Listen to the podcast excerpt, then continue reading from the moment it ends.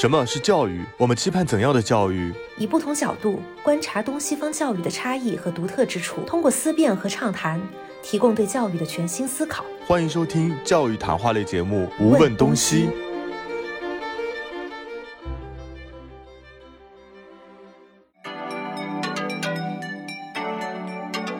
他们真的对老师的选拔非常的严格。它的精华，它的根部，最开始就是是靠小学奥数发家的，出名的。小朋友可能会觉得，家长会觉得，哦，老师，哎，好懂我们呢。嗯，其实我们都是在猜，在演。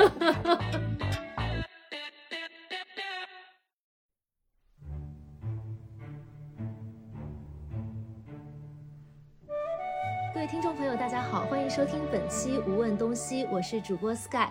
啊，本期节目正在录制的这个时候呢，正好是疫情啊，好像正在非常不好的阶段。我本人呢在深圳，深圳刚刚结束了一轮封城，然后据我所知呢，Reno 现在在的上海，他们现在也是一个在小区管控的这样的一个阶段哦。所以呢，在这样的一个背景下，我们邀请到了一位以前在学而思做老师的一位嘉宾，他呢。嗯，在现在疫情下，也进行了一些对自己职业的新的改变，所以我们经过前期的一些沟通，感觉呢有一些的话题，我们可以在节目里跟大家进行一些分享。因为又是疫情，又是双减，感觉作为一位前机构的老师，应该是有很多很多不同的一些经历和一些想法，可以跟我们大家一起分享一下。好的，那我也就话不多说，让我们本期的嘉宾来给大家做一下介绍。嗯，Hello，大家好，我叫乔欣。然后在机构里的时候，小朋友都叫我小乔老师。现在也是一位教育创业者，现在想尽量往一些孩子教育心理方面去发展。然后也很开心，这次能在《无问东西》节目中。和安子小姐姐一起沟通教育方面的内容啊，谢谢小乔，对我就在节目里称小乔就叫小乔老师了啊，感觉比较亲切。对，没问题。好，嗯，说到这个双减哦，因为最开始我记得我联系到小乔老师的时候，就是知道小乔老师以前呢是一个非常有名的一个教育机构，在学而思做老师，然后呢好像是今年年初的时候，好像才离开了学而思，然后自己来进行了一些啊。教育的相关的创业，好，我先那我们就从从学而思开始聊起吧。我其实非常好奇哦，就是小乔老师你是怎么成为学而思的老师的？因为我 对，因为我感觉你比我小一点，好像就是大学毕业也没有太久，感觉好像就是大学毕业就成了学而思的老师，这中间都有怎样的一些经历呢？被安子发现了，没错，就是学而思 这个机构，它其实是特别喜欢。刚从大学毕业的学生，然后招进来，集体的进行培训，然后这样的话，就相当于整个呃未来这个老师的价值观也好，或者他的教育方法也好，就相当于是完全符合学而思他的理念的，然后就可能就没有什么太多商业在里面啊。所以你就是大学一毕业的时候就直接进入了学而思，所以是通过校招之类的这样子成为了一位机构的老师。嗯，是这样的。呃，我还记得当时上大四的时候，我还不知道有学而思，因为北方它是新东方很出名。哎，这里边 Q 一下另外一家公司，没问题，没问题。然后当时呢，是我的一位室友，我的室友对教育这方面的机构了解的很多，然后他在寝室里说，说南方有一家教育的很大一家上市公司来我们学校校招了，哎，大家要不要去试一下？然后我当时就觉得，哎。教育行业，因为我家里就是，呃，三代吧，我是第四代，都是在呃，他们都是在学校里当老师的，然后只有我 进入到了机构里当老师，还比较特殊。我们一会儿可以说这个事。哇塞，哇塞，那听上去就是真正的教育世家呀！嗯，对，可能呃，现在我对教育的理念和呃长辈们不太一样，所以他们希望我进。校内的时候，我是有一些自己的小想法在里面的。所以你是一开始就并没有想作为一个类似编制老师这种铁饭碗，而是一开始就有一些自己不同的想法，是吗？对，因为可能小孩子也是有点叛逆吧，就别人越建议你什么。你就会越想，哎，他这样的要求或者他这样的建议是真的好吗？因为从我很小的时候，他们说你长以后长大当老师吧，进学校吧，我都觉得这个好像是他们对我刚出生下来就制定好的一个目标。好吧，那你既然是一毕业就进入到学而思，你也提过像学而思或者是新东方这样的一些教育机构，他们对他们这个员工的招聘是很偏向于这种就是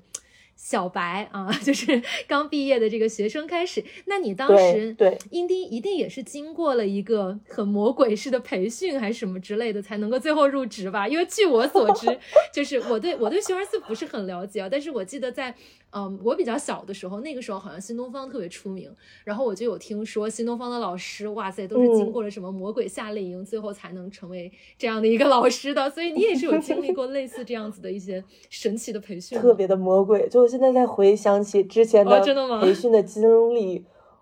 就好比我在高考，就是对我就会觉得为什么可能。也是刚毕业，那个时候冲劲非常的大，我就想我要做一定要做到最好，所以那个时候在培训的时候是有要求的，因为他们呃一天属于是三面，呃一面、二面、三面，就三面你要都通过了，你才会拿到 offer。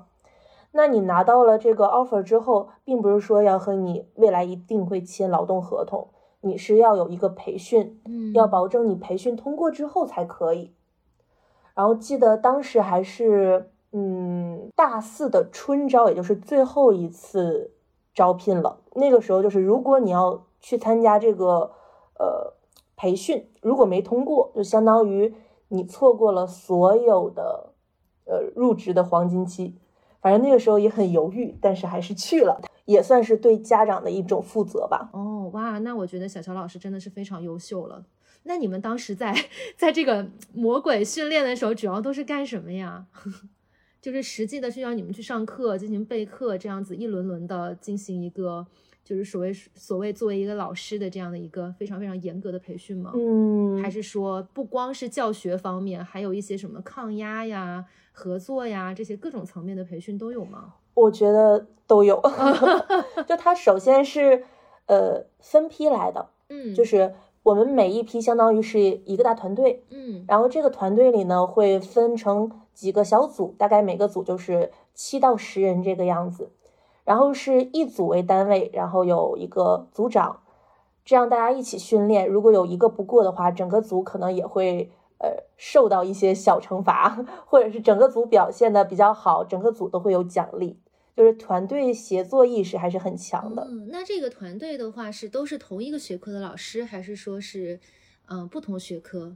的老师一个？嗯，同一学科的，就是我接触的老师全都是小学奥数的，像英语、语文呐，或者是初中、高中啊，呃，我在就是上课备课期间。就是，除非你是想主动去认识他们，否则是很难，就是直接见到他们。嗯，所以小乔，你你是一开始就是小学数学奥数老师这样的一个一个方向，对吗？不是，啊，这个很意外，这个可以讲。嗯，你你来分享一下。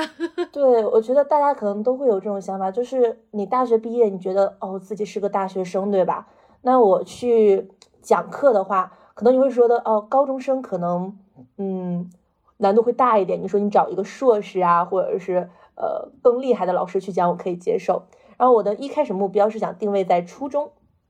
然后因为大家可能听我的声音也会发现，我可能就是偏活泼可爱一点的那种人。嗯，对，是的，见过你本人，我有发言权。是，然后面试的时候，就是呃，我也是很个人很喜欢聊天，就各种各种人都喜欢聊两句。然后和面试官还有我们整个年级的负责人，当时也在旁边，他又坐在我旁边，我都不知道他是谁，反正我们聊的就很开心。然后他又给我提了个建议，他说他自己是一个小学的，呃，这个呃小学分校，哎，能说分校吗？小学部门吧，负责人。他说我的整个的给人的感觉特别适合小学。他说不是说你教不了初中。是觉得你这个氛围，如果教小学的话，其实会更适合，或者是更招小朋友喜欢，职业发展可能会更顺利。呃，然后其实我对年级当时的时候是有那么一丢丢的孤立，但是听他一顿夸之后，哎，我就觉得啊也可以。然后后来其实我来到这儿，我发现，嗯，学而思在小学奥数应该是他整个体系里面最出最出色的一个体系了。就他的语文啊、英语啊、初中啊、高中啊，都是后来慢慢演变出来的。他的精华、他的根部，最开始就是是靠小学奥数发家的、出名的。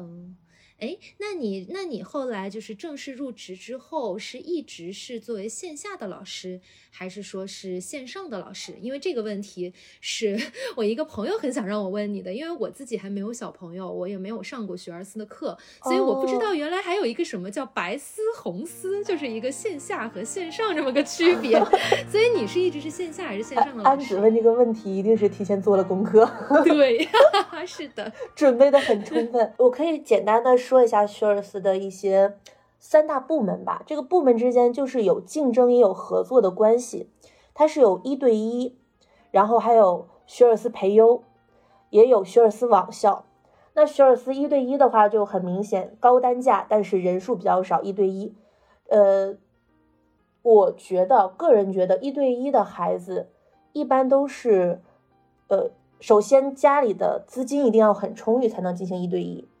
那其次，其实一对一的师资会比我们培优稍微弱一些，呃，因为一对一，无论你这一个人收再多钱，也不能比我们这种上大班的老师，就一节课给公司造成的利润高，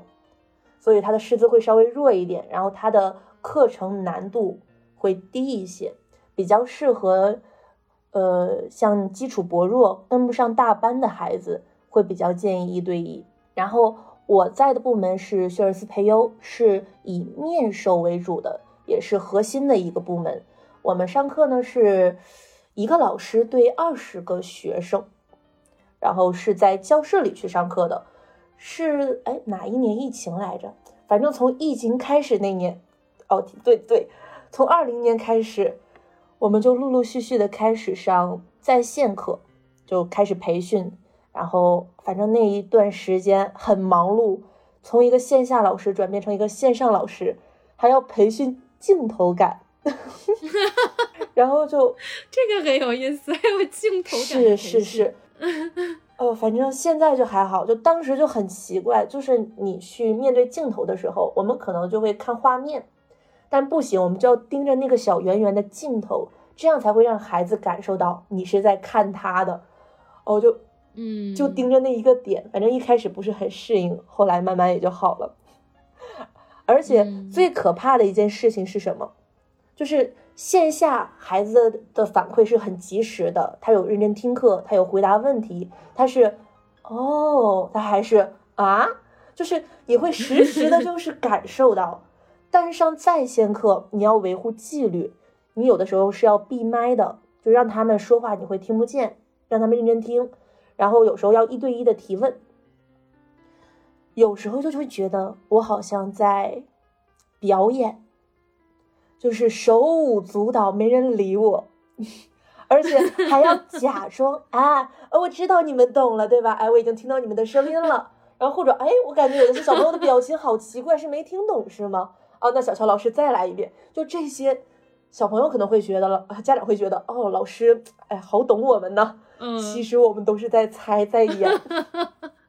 所以感觉转为了网课之后，在你的这个教学实践当中，不光是要考虑到孩子的感受，还要非常的去有另一个声音在时刻提醒你，家长在旁边，你还得让家长 愿意，是的，是的，是的，就让家长也得取悦到，让家长觉得，哎，这个课有用，哎，这个老师很好。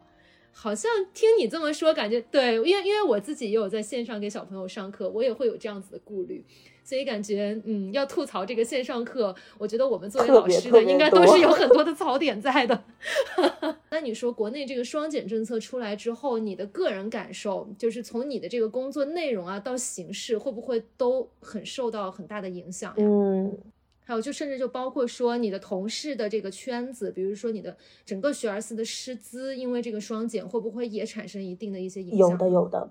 双减，也就是去年一整年吧，就是慢慢文件下发，然后我们老师接到消息，其实公司一开始是就是尽量避而不谈的，就是都是我们老师私底下去讨论，然后我们我们就是每个公司都会有那种匿名的 QQ 大群，对，都会有。然后就是各种消息都是从那个群里透露出来的，然后老师才会知道。然后有些老师就会觉得，那既然已经这样了，那可能就要找下家，或者是考虑转行，那可能就会立刻的跟公司申请离职，然后就会身边有一些朋友们就慢慢走了。其实那个时候还蛮伤心的，就会经常去吃聚会的饭，每次聚会都代表着有老师要离开了。所以就是你，你感觉是留下的老师多，还是离开的老师多呀？嗯，怎么说？因为双减会影响到一部分老师的收入，就是因为双减之后，公司就要考虑他自己的盈利，所以他的薪酬体系发生了一些变化。像呃以前的话，就是无论你的学生到底有多少，我可能会给你一个呃保底，这节课的课时费给你到五成，呃大概是这个样子。但是双减之后，这个课时费会稍微发生变化。如果你这个人少，可能你这个班就要被。呃，删除掉，也就是这个老师或者删着删着删着，发现他没班没班上了。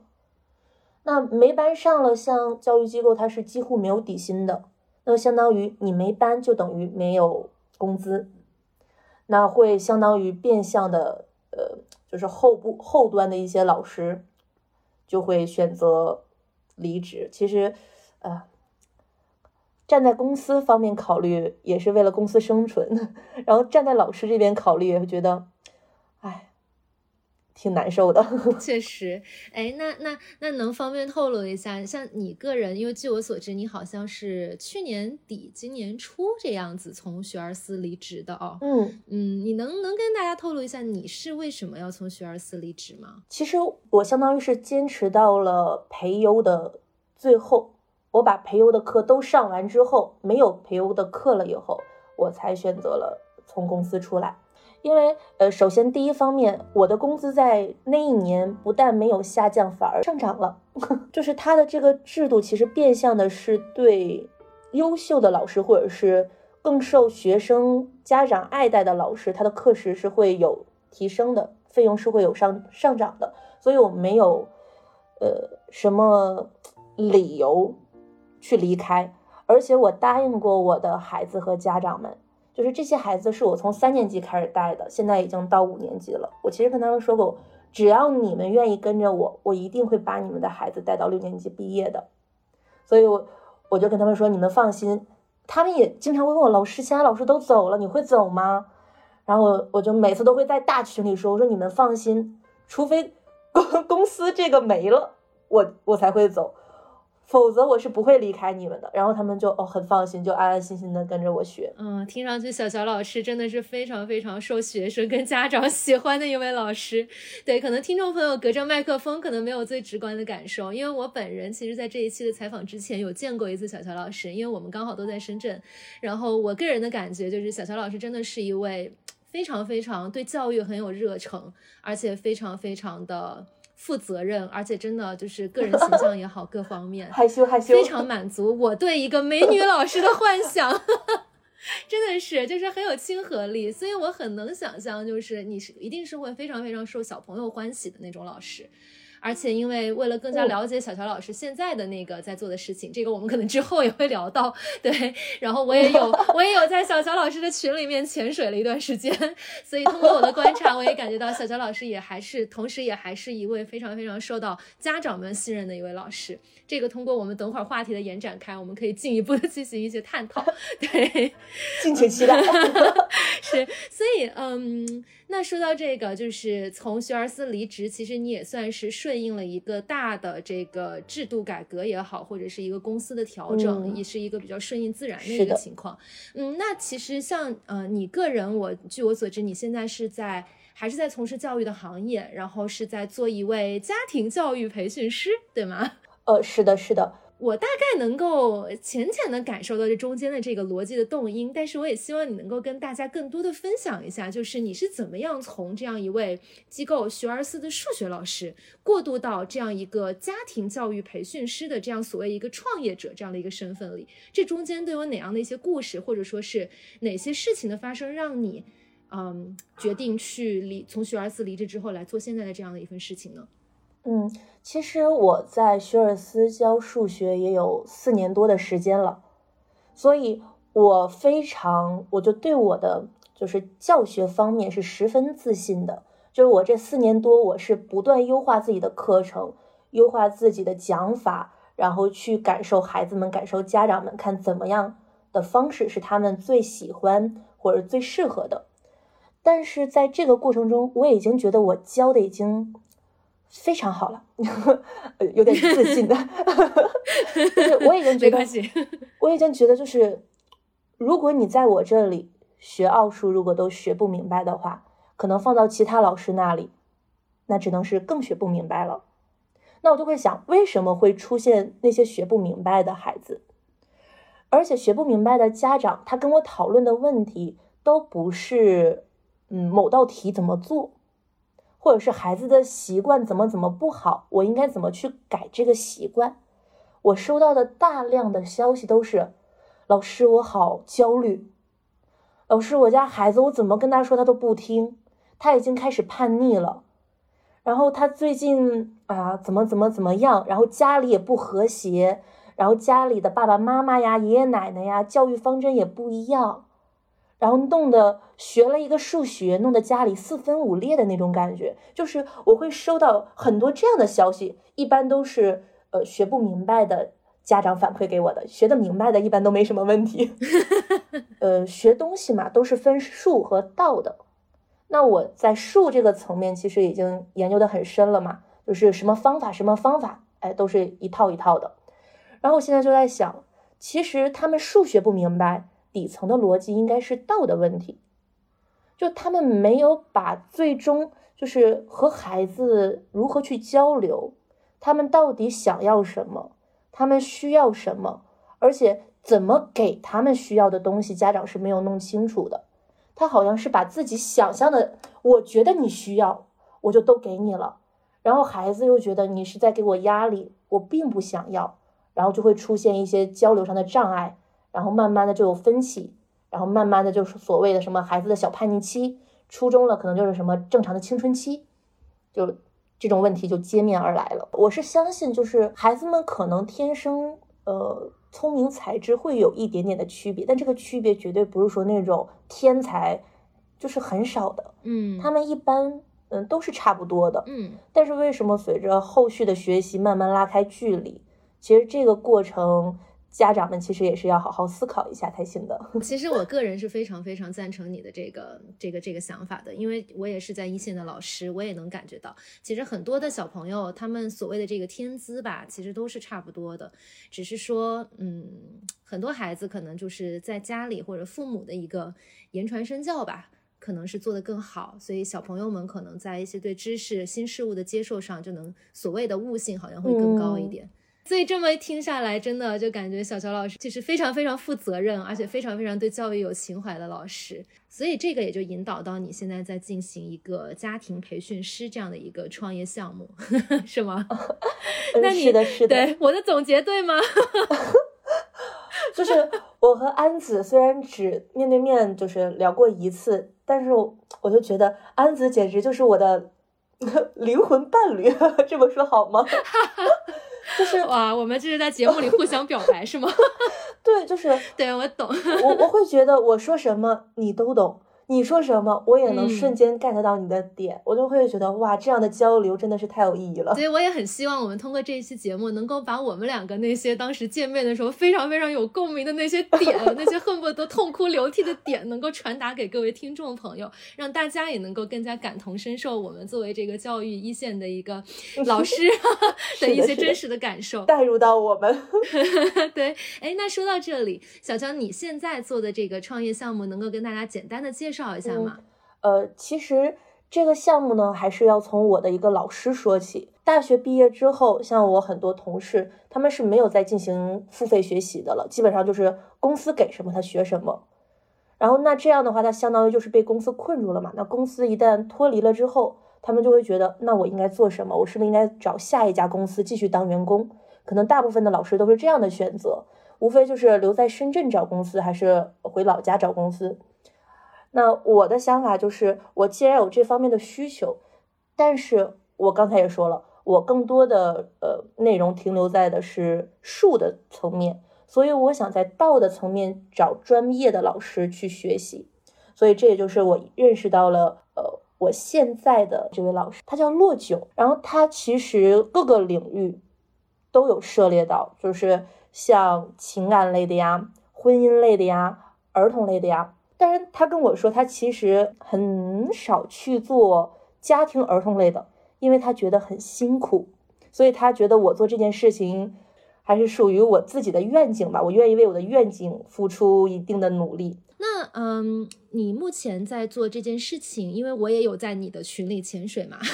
我是能够看到，就是有的时候会去，嗯，一些家长朋友就是会给你有一些的留言，然后会说一些自己的一些困惑，比如说孩子不好好学习，或者是一些，我记得前段时间看到一个吧，就是好像是有一个家长是说，嗯，好像是看了小朋友的日记还是什么，然后小朋友很生气。嗯，我其实会感觉。家长和孩子的矛盾慢慢变少了，因为他每问我一个问题，我就能帮助到他，相当于这个问题就变相的慢慢会被解决、被看到嘛。我比较担心的是，有一些家长他可能不好意思说，然后他不好意思跟我说就算了，他可能不好意思跟任何人说，他就会一直憋在那儿。所以我就通过在群里分享的形式，如果他有同样的困惑，他看到了之后就会觉得，哦，原来是这个样子。或者等他哪一天觉得这个问题实在是太严重了，他实在是忍不住了，他来找到我，我也是很愿意、很耐心的去帮他解答。我是非常相信，就是我非常相信自己，我愿意和他们一直走下去，只要他们需要我。所以我感觉小乔好像在群里更多的就是站在一个。嗯，对孩子的儿童心理有足够的了解的基础上，然后呢，也站在家长的角度来从根源帮他们去分析产生这样一些矛盾和一些不愉快事情的啊一些解决方法。嗯嗯，所以我很好奇，小乔你在做这样的一些事情的时候，你到目前为止你最大的一些感想是什么？呃，这个我就突然想到昨天那位家长跟我聊天，孩子上网课的时候，他们上小学阶段其实。三四年级开始就慢慢有隐私那种意识意识了，他是不希望家长在旁边陪陪听的，但是他们不想陪听又做不到自觉学习，然后那个妈妈就跟我说说，哎呀，我理解他，然后我让他自己学，但是我又能猜想到他根本在屋子里面没有学，所以这个家长就很痛苦，就我选择相信他，但是家那个孩子给他的反馈一定是。偷偷的玩游戏也好，或者发呆也好，反正就学的不是很好嘛。然后我就跟家长说这个问题，说，呃，并不是所有的孩子都会遇到，就是他这个问题会有一部分孩子是这样的，但为什么有一些孩子没有？因为在疫情之前，那些家长就已经有意识的去培养孩子们，呃，主动学习也好，或者是呃学习方法、学习习惯。或者是孩子的内驱力，他有一个想要自己学习的一个动力，所以当突然面对网课的时候，这部分孩子他其实是没有太多过度的压力的，他只是觉得我只是换了一个环境而已，但是我还是想学习啊，所以说他听课的效果并不会差很多。再说，呃，在线课老师也是可以看到学生的，只要孩子前期问题不大，后期都不会有问题。但是现在出现问题，就意味着他之前已经有一些小毛病了，只不过家长没有注意到，或者是注意到了，觉得也不碍事儿啊。反正，嗯，我磨叽磨叽，老师磨叽磨叽，反正他都挺过去了嘛，就可能就没在意。所以这个事情就是早晚都要解决的，早解决就是相当于是在预防。那你没有预防，事情发生了，那就要想补救。补救的话，指定会困难一些嘛。你也不能说遇到问题立刻解决，你可能就要做个规划，可能就是要论年为单位了。你是准备一年还是两年，把他这个学习习惯，把他的内驱力，把他之前落下的知识点，你是怎么慢慢的给他补回来？这个可能就要找专门的老师去负责了，去找身边的呃，像学科类的知识，就去找学科类的老师。那同样就是孩子内驱力、心理层面的，或者家长我真的很焦虑，没有办法心平气和的和孩子讲，那你就可以去找一些有资历的，呃，家庭教育指导师，或者是儿童的心理咨询师，这些都是可以帮助到大家的。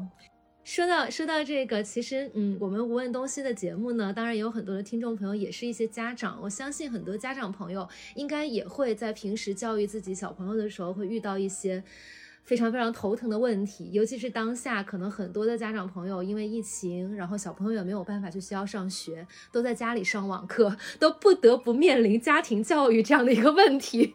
我其实就很想通过我们的节目，看小乔老师有没有什么真正的一些干货分享给我们的听众朋友，是就更多的家长朋友。就比如说你现在为止，你感觉到家长朋友问你问的最多的问题是什么？以及这些问题的解决方法是什么？能不能跟大家分享一下？我再跟呃听众的家长朋友们说一下，就是您现在的问题，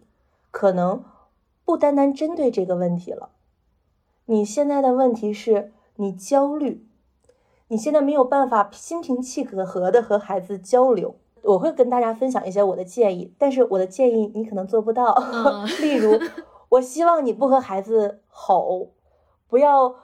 带有脾气的去跟他说你应该怎么怎么怎么样，就我们就可以就事论事嘛。最严重的一件事情就是，之前家长们会觉得我可能只需要解决孩子不在校或者是不在课堂阶段课前课后的任务。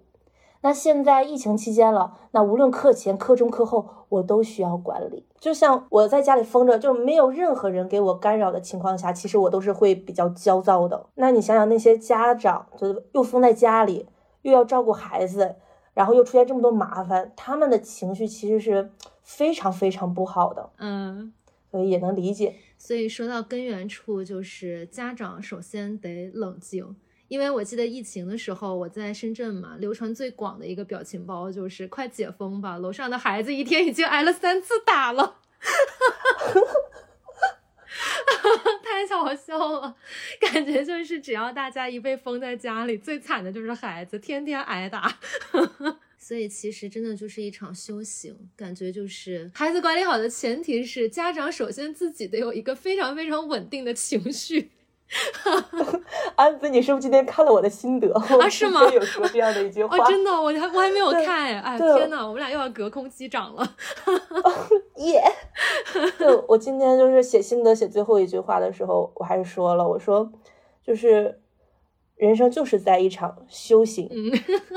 你每次遇到问题的时候，就就想怎么样去解决它就可以了，就不要就是再给。孩子打击也不要再给自己打击，就是这有问题我们就解决，解决之后要注意，以后要先学会预防，不要每次都等到问题来了不断的解决解决解决，这样的人生很痛苦。是，那你个人对于现在目前想要提升孩子这个学科的，比如说英语啊、数学这些能力，但是又没有办法去的那些家长，比如家长自己这方面都不大行，你给这些家长又有哪些建议呢？安子，你太会了，我觉得。怎么了？就这个真的只有，就是真的是只有内部老师才知道的一些事情 哦，真的真的有。就是你想去真的再去学一些这种东西的话是很难的。像我看安子也有了解到，就是后面的学而思有一部分校内，就是像，呃，不能说校内吧，像学而思的一些呃术语外的课程转成了乐读，乐读，对对对，那有的家对。有的那个家长说，那我报了乐读，虽然是在线，但我觉得能学一点是一点。嗯，但是大家也可以看一下网上的一些反馈，呃，然后还有一些我之前的同事，我也跟他们聊了。嗯，首先乐读的老师他们是没有五险一金的啊，就是呃招聘分为全职、专职和兼职。乐读的老师现在的状态是兼职，能理解吗？就是呃就是兼职来上个课而已，所以他们的课时费是非常低的，就是。这一方面也是影响了一些老师的积极性吧。然后其次呢，由于国家的影响，他们不能讲就是太过高难度的题目，所以这个题目慢慢的呃几乎会和学校平行，可能会比学校提前那么半个季度学习，顶多是到这个样子了，顶多是这个样子了。所以也就是说，可能只是对学校的学习知识的一个补充，可以这么理解，就是很比较难，嗯，比较难去媲美，可能像以前那种把你往拔高了提的那种那种教学成果了。对吗？对，呃，学习不是分广度和深度吗？那我们在以前的培优的话，其实它也是围绕小学大纲去讲的，要不也不会叫小学奥数嘛。它指定不是初中和高中的课程，它只是就着小学的某些知识点不断的去深入，就是不断的去探究。可能你探究的这些东西到初中、高中、到大学都用不到，但是这就是在锻炼你思维的一个过程。我觉得这个是一个非常好的点，就是我跟孩子们都会说，你学不明白很正常，不会也很正常，但是你一定要跟着小乔老师去想、去思考。